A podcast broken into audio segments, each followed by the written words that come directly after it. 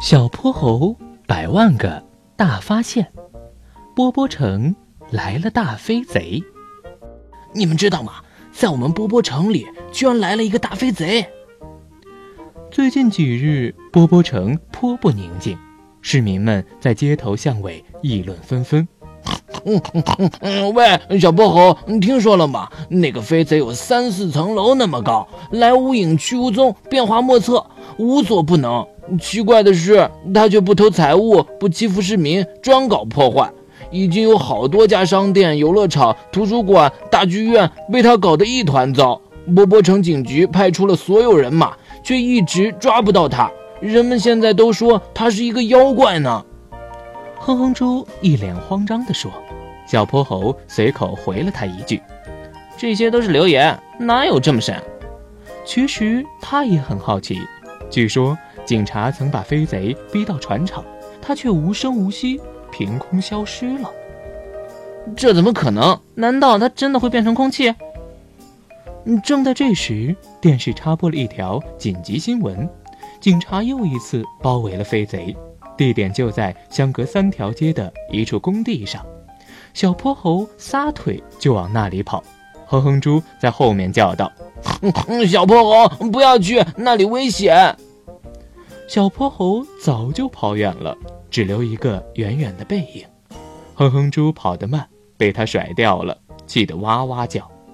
这是小泼猴第一次亲眼看见传说中的飞贼，他的个子确实很高，但远没有三四层楼那么高，大概三米多一点儿。胳膊腿脚都圆滚滚的，脸上一双数码的眼睛，嘴巴发出滴滴滴滴的电子声音。哦，原来这个飞贼竟然是一个机器人！你已经被包围了，请快快放弃抵抗，束手就擒！警察的大喇叭冲着里面高喊。这时候，那个圆滚滚的飞贼已经退无可退，只见他冲警察们调皮地眨了眨眼睛。发出一连串滴哩滴哩的电子音，突然用力往天上一蹦，竟然变成了一个奇丑无比的飞行器。咻的一下，又一次在众人面前消失了。小泼猴一直在远处牢牢盯着他，他放声大叫：“警察叔叔，快过来！他躲到这边的桥洞下面，不要再让他跑了！”警察们赶紧跑过来，从两侧包抄了桥洞。对着黑黢黢的桥洞开始射击，不一会儿，飞贼果然现身了，哔哩哔哩的怪叫，子弹打在他身上却毫发无损。快撒弹力网，把他捆起来！警察大队长一声令下，一张巨型大网被发射出去，不偏不斜，正好罩住了飞贼，然后自动收紧，把他裹得严严实实。这时，让人惊掉下巴的一幕出现了。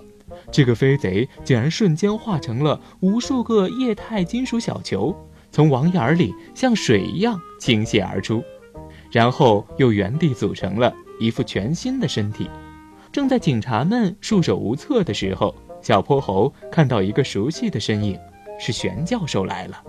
玄教授走到小泼猴身边，递给他一支笔，给他使了个眼色：“小泼猴，一会儿我稳住他。”你就用这把瞬间冷却笔向他发射，然后玄教授对着飞贼喊道：“大波呀，快停下，我们该回去了。”这个叫大波的飞贼听到后，顿时愣了神，还没等他反应过来，小泼猴立刻拿瞬间冷却笔对准飞贼，摁下了发射键。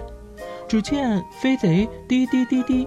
叫了几声，冻成了一个结满冰晶的铁球球，动弹不得。万能实验室的工作人员连忙上前，把飞贼控制住，带上了运输飞艇。事情啊是这样的，咕噜咕噜，大波是实验室里的一台液态金属机器人。液态金属啊，就是一种具有神奇特性的可流动液体金属。它不仅可以根据不同的环境任意变形变色，还可以模拟任何一种生物，被子弹打中也能自动修复。甚至啊，它只要吞食少量的物质，无需外部的力量就能自主运动了。最近大波的程序出现了点问题，就自己跑出来了。不过它没有恶意。咕噜咕噜，我想为他的所作所为给全市人民说一声抱歉。咕噜咕噜。哦，对了，小泼猴，你也很勇敢，而且沉着冷静，你可帮了大忙了。你是波波城的小英雄啊！咕噜咕噜。现场围观的市民纷纷给他鼓掌，欢呼声响成一片。小泼猴，你太棒了！小泼猴挠了挠头，不好意思地笑了。这时哼哼猪从人群中好不容易挤了进来面对着掌声欢呼声还有摄影机镜头自豪地说哼哼我是小泼猴最好的朋友哼哼猪我们是抓贼小分队吼吼吼吼。小朋友们小泼猴的故事还在继续请听下集。